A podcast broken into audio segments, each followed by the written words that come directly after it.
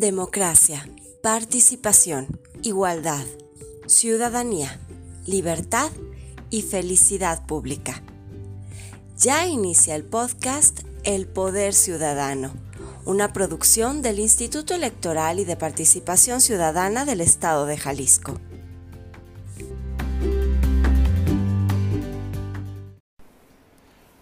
Hola a todas y a todos, bienvenidos a su podcast El Poder Ciudadano, el podcast del Instituto Electoral y de Participación Ciudadana del Estado de Jalisco. Bienvenidas a esta segunda temporada, el primer episodio de este año 2022, que es un año eh, no electoral, pero sí con mucha actividad para promover la cultura democrática, la cultura cívica y la participación ciudadana. Y en esta misión especial tenemos un tema que está marcando la agenda nacional, que es la revocación de mandato del 10 de abril. Este ejercicio que organizará el Instituto Nacional Electoral y que su consulta, su, la jornada consultiva será el 10 de abril.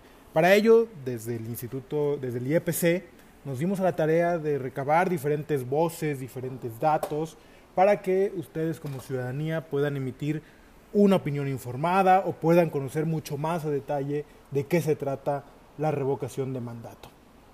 En primer lugar, vamos a, escuchar a Carlos Manuel Chávez Verdín, quien es coordinador de participación ciudadana y educación cívica del IEPC Jalisco, quien eh, con base a, un artículo muy interesante nos hace una relatoría de la historia de los mecanismos de participación ciudadana en México, donde podemos ver que durante los primeros años de nuestra república, por allá de los 1800, hubo un ejercicio, de, un ejercicio parecido a la revocación de mandato y podremos también consultar qué otros ejercicios de democracia participativa han existido en nuestro país. Escuchemos a, Carlos y bienvenidos a, a su podcast Poder Ciudadano.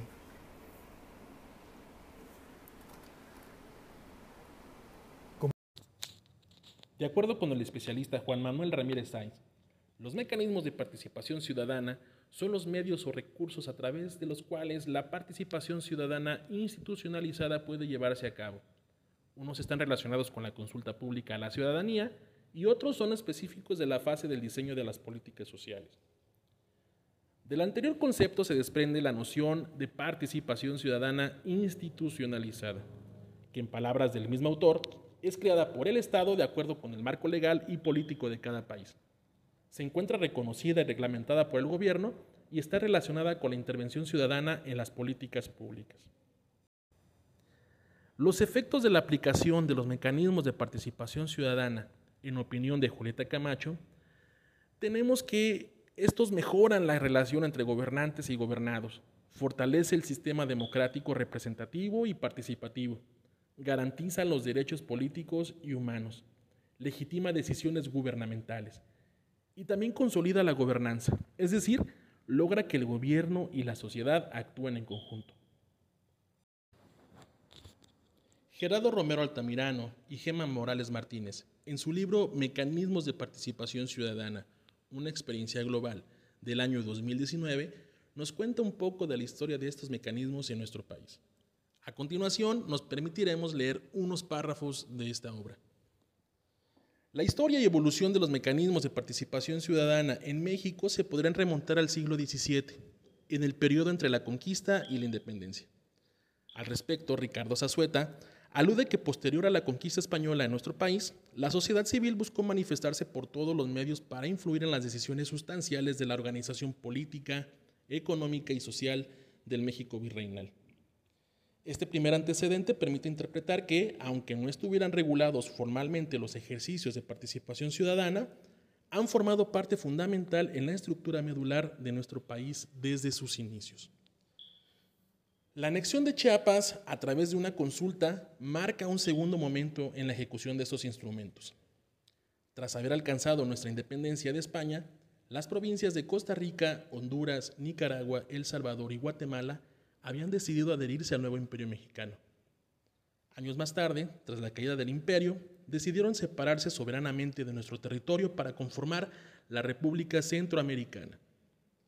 Tan solo Chiapas, ligada con anterioridad a la administración de Guatemala, permanecía indecisa sobre su destino. La importancia geopolítica era fundamental como punto de contacto con Oaxaca, Tabasco y el resto del sureste. Durante distintas fechas, los diferentes pueblos que componían Chiapas tuvieron la oportunidad de expresar su opinión. Sin embargo, la provincia de Ciudad Real de Chiapas nunca efectuó el acto en el que se pronunciaba su población. Entonces, la Junta Suprema instó al ayuntamiento para que diera cumplimiento mediante un mecanismo confiable para conocer la voluntad popular de la demarcación. Ese mecanismo fue un plebiscito. El Congreso expidió una ley en la cual se estipulaba que todos los habitantes estaban convocados, sin excluir a mujeres y niños, quienes no gozaban de derechos electorales, a fin de que emitieran su voto.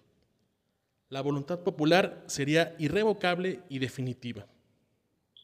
A falta de padrones electorales se utilizaron registros de feligreses de distintas parroquias. El plebiscito se llevó a cabo en varios días para facilitar que las diferentes comunidades tuvieran la posibilidad de sufragar. A las fueras de las casas consistoriales se colocaron mesas presididas por las autoridades, quienes depositaron dos listas en cuyos encabezados se leía por la Federación a Guatemala y en la segunda por la Federación a México, en la cual cada uno de los electores escribía su nombre y firmaba a su voluntad. Como resultado, el 14 de septiembre de 1824, Chiapas se convierte en un Estado soberano de la República Mexicana a través de un mecanismo de participación ciudadana, con un porcentaje de electores del 91.1%. Los resultados fueron los siguientes. Por la Unión a México, 96.829 votos que representa un 54.7%. Por la Unión a Guatemala, 64.400 votos, que representa un 36.4%. Y personas que no manifestaron su opinión, 15.724. Entre 1825 y 1917 se intentó un reconocimiento de los mecanismos de democracia directa el primero de diciembre de 1854, el país es convocado por el presidente Antonio López de Santana para la realización de una consulta popular con el fin de legitimar su undécima estancia en el poder. Las preguntas que se pusieron a consideración fueron las siguientes. La pregunta número uno, si el actual presidente de la República ha de continuar en el mando supremo de ella con las mismas amplias facultades que hoy ejerce. La pregunta dos, en caso de que no continúe con las mismas amplias facultades que en la actualidad se haya investido, ¿a quién entregará inmediatamente el mando? La consulta se votaba en boletas públicas por el sí o por el no, añadiendo nombre y firma. Los resultados fueron dados a conocer por el periódico El Universal, en donde 435.530 votaron por la permanencia de Santana, contra 4.075 que votaron por el no. El día primero de febrero de 1855 se anunciaba que la voluntad de la nación se había pronunciado en favor del general Santa Ana. Al día siguiente, el presidente agradecía el gesto de apoyo y al mismo periódico se encargaba de narrar el entusiasmo con las siguientes líneas. Años más tarde, en 1867, el presidente Benito Juárez lanza una convocatoria para realizar un plebiscito y reformar la Constitución Federal referente al equilibrio de los poderes supremos de la Unión, su integración y el ejercicio de sus funciones. La justificación de Juárez para acudir al plebiscito era la grave crisis nacional que asolaba al país en aquel momento. El 14 de septiembre de 1916 se lanza una convocatoria para la conformación de un Congreso Constituyente, que tendría como objetivo reformar la constitución vigente. Fue una consulta popular directa, en la que la ciudadanía se pronunció para aceptar o rechazar las propuestas de reforma a la Carta Magna, por medio de la elección del constituyente.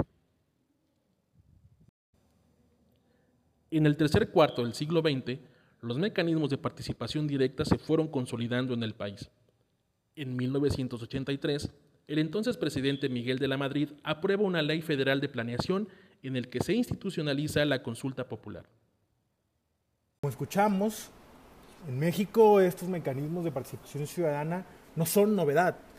Si bien es cierto, la ley, federal de consulta popular es una ley relativamente nueva, la ley de revocación de mandato mucho más nueva, solo data de dos años, de tres años atrás, del 2019, pues estos mecanismos a través de otros procedimientos institucionales y políticos se han llevado a cabo.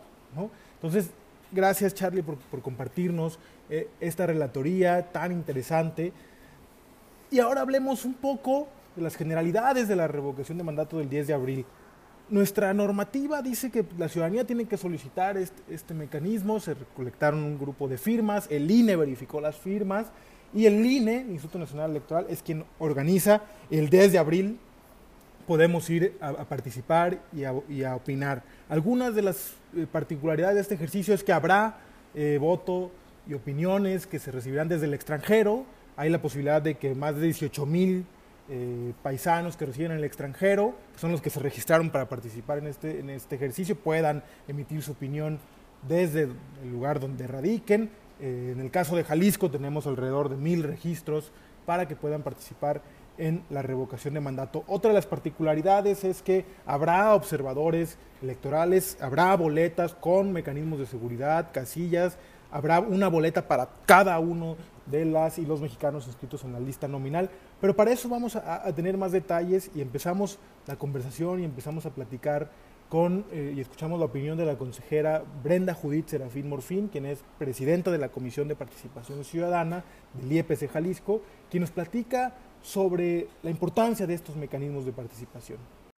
La revocación de mandato es un derecho constitucional de las y los ciudadanos y se trata de un ejercicio de participación solicitado por la ciudadanía para, a nivel federal, determinar la conclusión anticipada en el desempeño de la persona titular de la presidencia de la República a partir de la pérdida de confianza. Y a nivel estatal, para determinar la conclusión anticipada en el ejercicio del encargo de una persona servidora pública de elección popular, siempre y cuando se configuren las causales y se cumpla con los procedimientos establecidos en las leyes. El próximo 10 de abril será la primera vez que en México se realice este ejercicio organizado por el Instituto Nacional Electoral.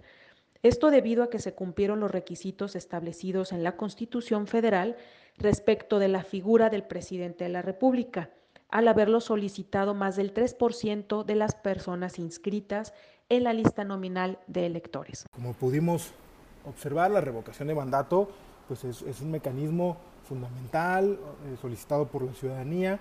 Y ahora eh, me gustaría también darle entrada a, la opinión de la doctora Anera Alejandra Vázquez Anderson, quien es politóloga, es presidenta del Colegio Estatal de Estudios Políticos y Gobierno del Estado, del Estado de Jalisco, y nos platica una reflexión más teórica, histórica, comparada con Latinoamérica, con otros lugares donde se han ejercido estos, mecanismos, y también sus reflexiones alrededor de la, de la organización de este mecanismo que su jornada se llevará a cabo el 10 de abril.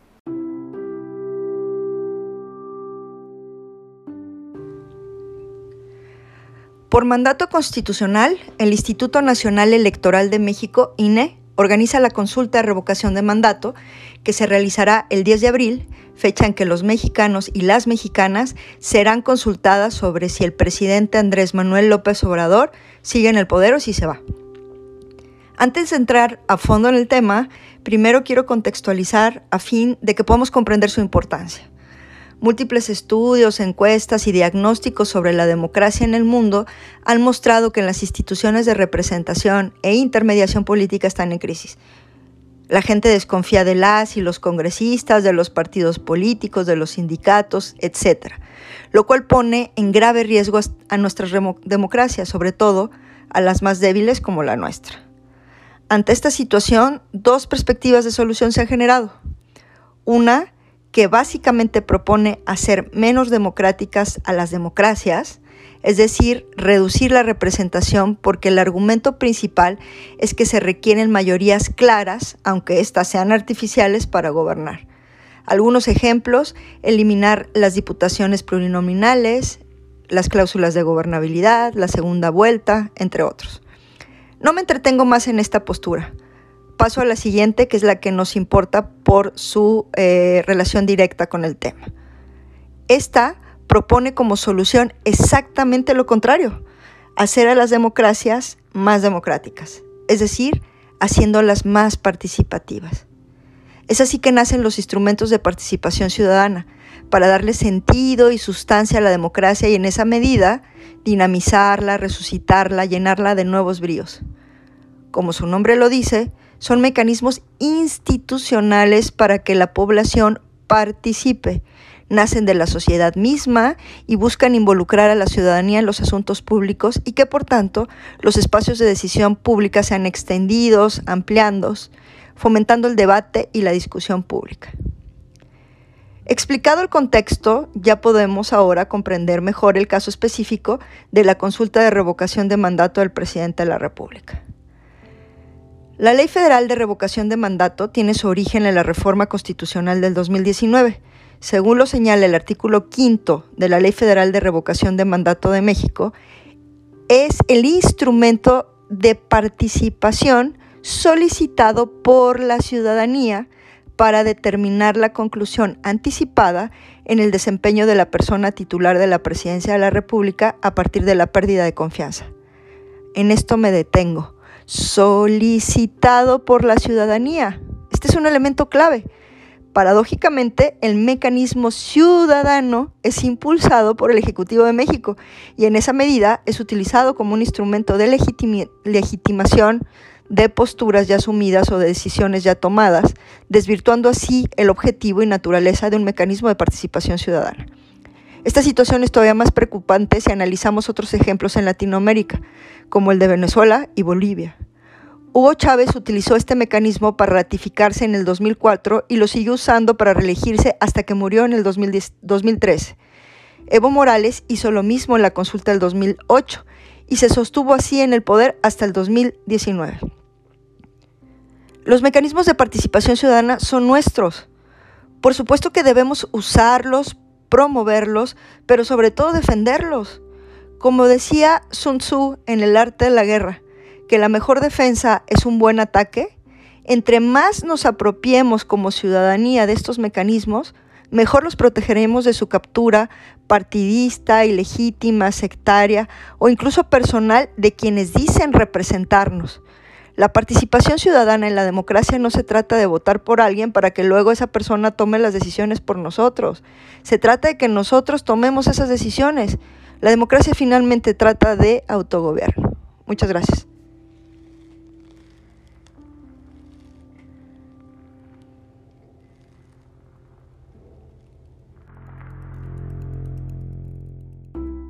Como ven, estos ejercicios se han organizado en otras partes del mundo, la reflexión que hace la doctora acerca de la importancia de la democracia participativa para fortalecer a la representativa, pues me, parece eh, muy atinada.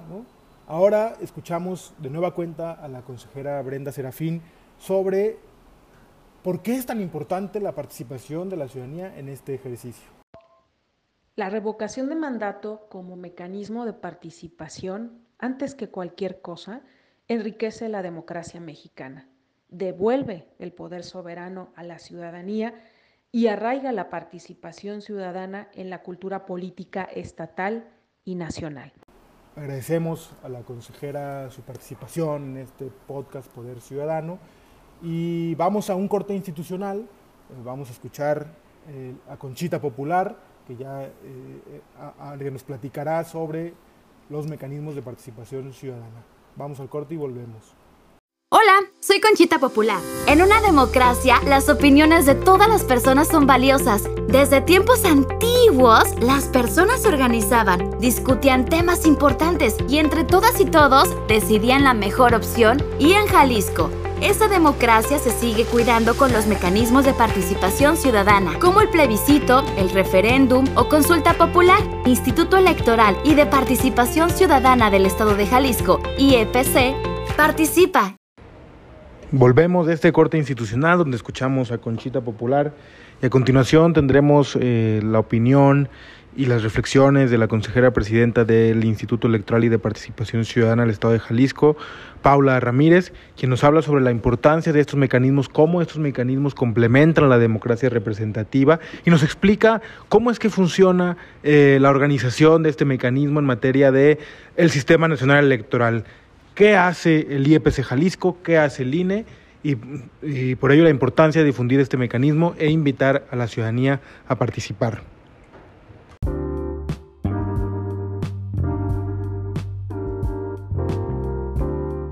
Se trata de un proceso eh, de participación sumamente relevante, lo estamos estrenando en nuestro país, es inédito, se hace con base en una ley que se aprobó apenas el año pasado, la Ley Federal de Revocación de Mandato, que establece que este es un mecanismo mediante el cual la ciudadanía puede eh, o no, por supuesto, interrumpir, eh, digamos, la gestión, eh, el, cargo de la presidencia de la República, ni más ni menos.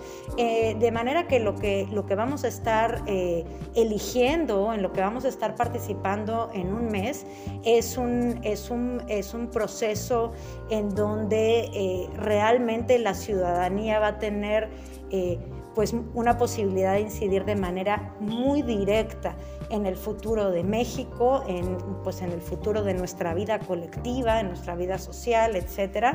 Y es por eso que, bueno, estamos haciendo múltiples esfuerzos por difundir este importantísimo mecanismo de participación ciudadana para que acudan a las urnas el próximo 10 de abril. Es un proceso que está organizado por el Instituto Nacional Electoral en su totalidad. Nosotros como autoridad electoral estatal contribuimos solamente eh, por lo que hace a la promoción del del, mecanismo. Eh, pero más allá, digamos, de nuestra obligación de difundirlo, realmente tenemos la convicción de que este tipo de, mecanismos de participación ciudadana son un verdadero, digamos, complemento de la, de la, democracia representativa, porque son mecanismos a través de los cuales la sociedad, la ciudadanía puede vigilar a su gobierno, puede exigirle a sus gobiernos mejores resultados.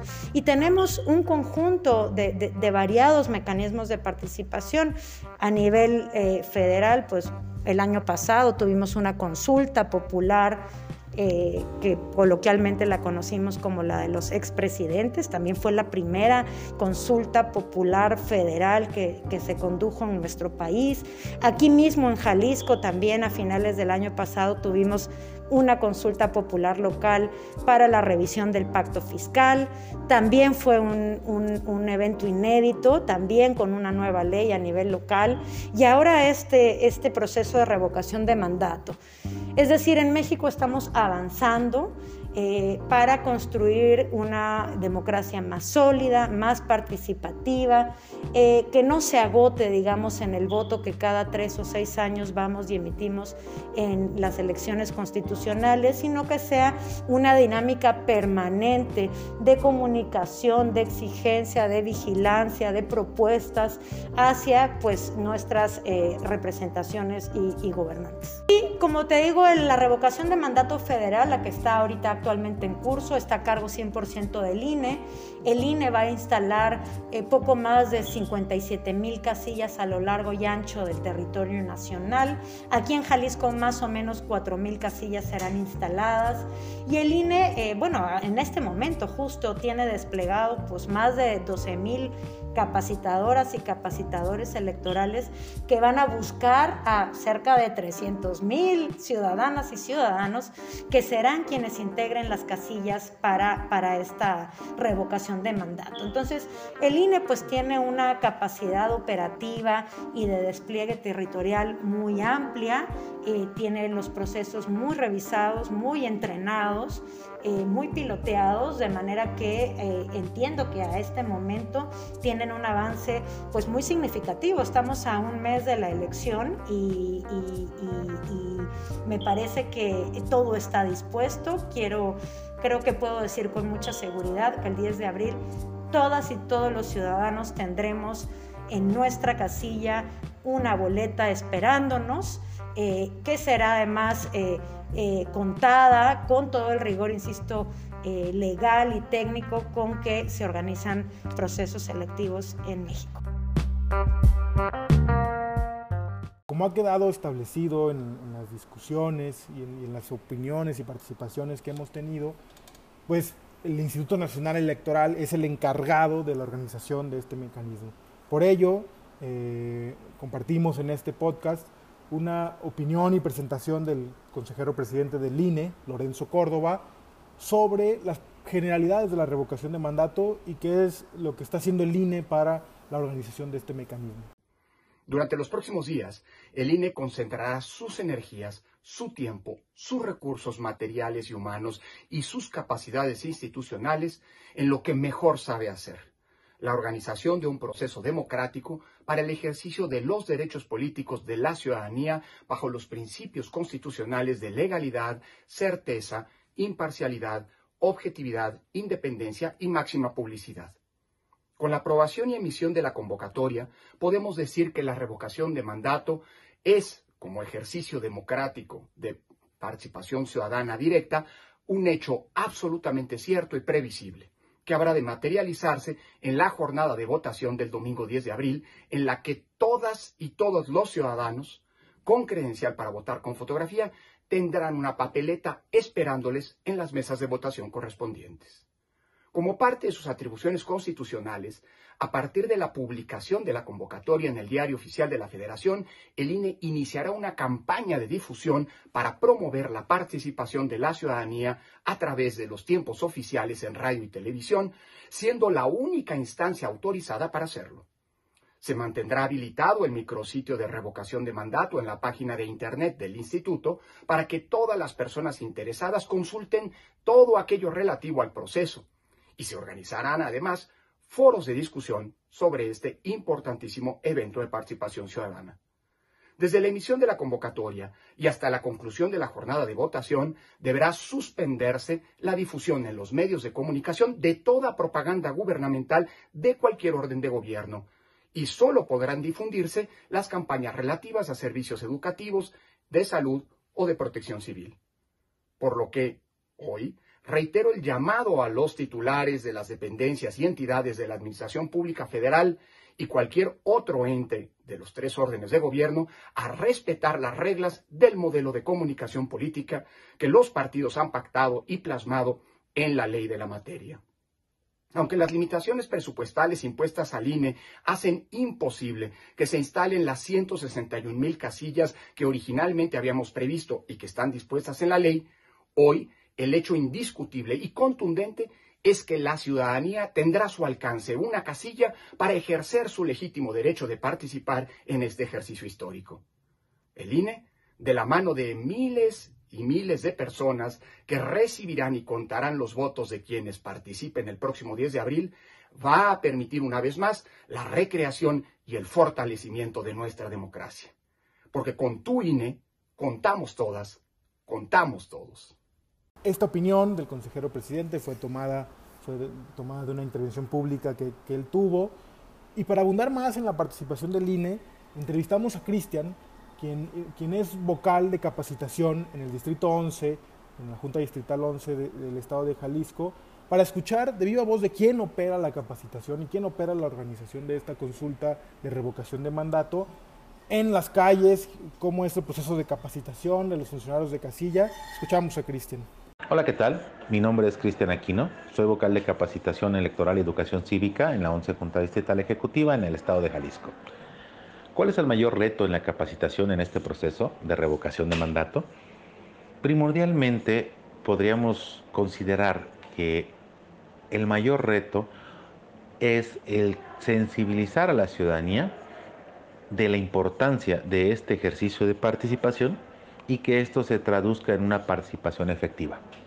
Es decir, que cuando vayamos a visitar, notificar y capacitar a las y los ciudadanos, nos acepten participar como funcionarios y funcionarios de casilla. Adicionalmente, podría referir que cuando vayamos o vamos a visitar a los mm, propietarios o propietarias de los domicilios donde se está considerando instalar las casillas, pues también acepten esa participación. Eh, los contenidos propiamente de la capacitación, digamos, los contenidos que necesitan tener los funcionarios de casilla respecto de cómo se hacen los trabajos en la misma, de hecho son más sencillos que no estamos hablando en una elección donde se van a elegir los cargos eh, tradicionales, eh, presidenta, presidenta de la República, gobernador, gobernadora del Estado, presidentas, presidentes municipales, diputadas, diputados, ya sea a nivel local o a nivel federal. Los contenidos eh, son más sintéticos porque estamos hablando pues de que en la papeleta solo viene una pregunta y dos opciones. ¿Sí? Y esto es traducido a la documentación en donde se van a plasmar estos este, eh, resultados, pues resulta que los contenidos pues sean más sencillos.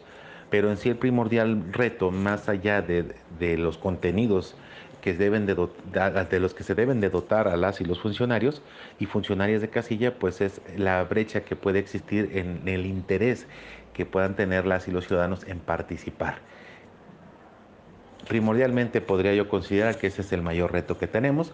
Adicionalmente, pues a los tiempos que son muy cortos, esta, este ejercicio de participación eh, consta de dos etapas y pues prácticamente eh, estamos con los tiempos encima. Eso es este, también otro de los principales retos, eh, lograr integrar las mesas directivas de casilla pues con ciudadanía debidamente capacitada y pues que estén debidamente comprometida a participar pero primordialmente pues creo que es el, hecho de que la ciudadanía esté consciente de la relevancia y la importancia de su participación el día de la revocación de mandato para fungir como funcionarios y funcionarios de mesa directiva de casilla.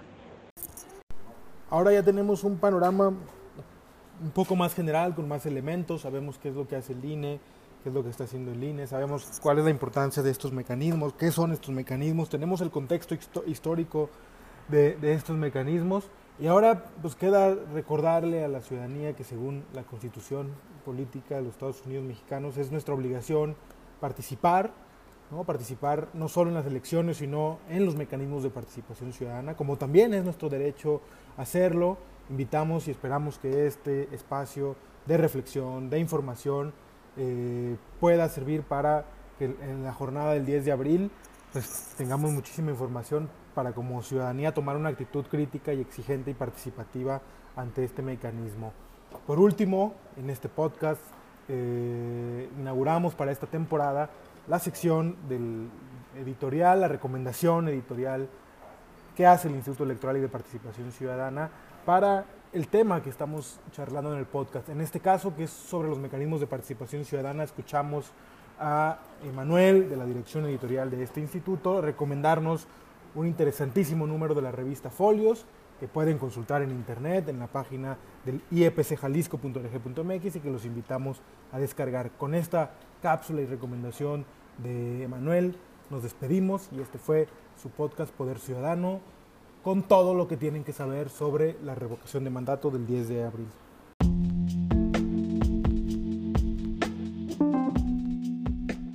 A propósito de la consulta de revocación de mandato a realizarse el próximo 10 de abril, desde el Instituto Electoral y de Participación Ciudadana del Estado de Jalisco, queremos recomendarles la lectura de la revista Folios en su edición número 34, que lleva por título Nuevas Agendas de la Participación Ciudadana.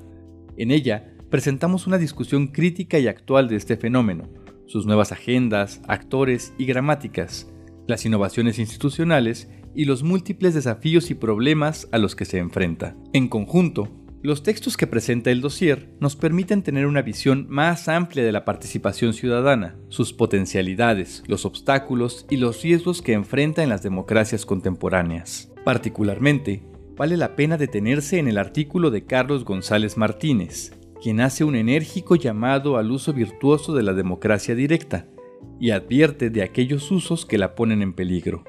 Con esto en mente, propone un decálogo de características deseables, entre los que nos encontramos elementos dignos de consideración, como el punto que señala que los mejores procedimientos para poner en práctica estos mecanismos son aquellos que devienen de la propia iniciativa ciudadana, o aquel que hace referencia al modo en que la participación ciudadana debe siempre privilegiar el debate público.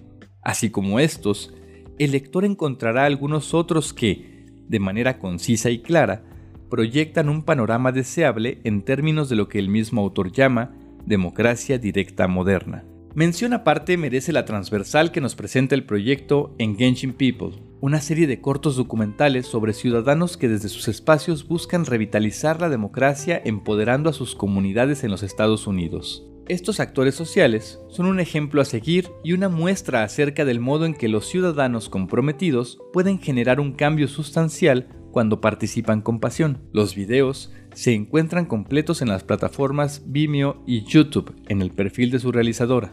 De igual manera, no se puede hablar de un número de folios sin detenernos a observar su portada y el arte plasmado en sus interiores. En el número 34, el artista invitado fue Luis Espiridión, quien nos presenta una serie de figuras zoomorfas y antropomorfas cuyas formas y estilo aparentan bidimensionalidad y carencia de profundidad. Es esta esbeltez y verticalidad un juego de volúmenes que dota de relieve a las páginas del número. Finalmente, desde el Instituto Electoral y de Participación Ciudadana del Estado de Jalisco, les invitamos nuevamente a la lectura de este número tan pertinente en el contexto actual, así como al resto del catálogo de publicaciones y números de la revista, disponibles en revistafolios.mx y la página de la editorial.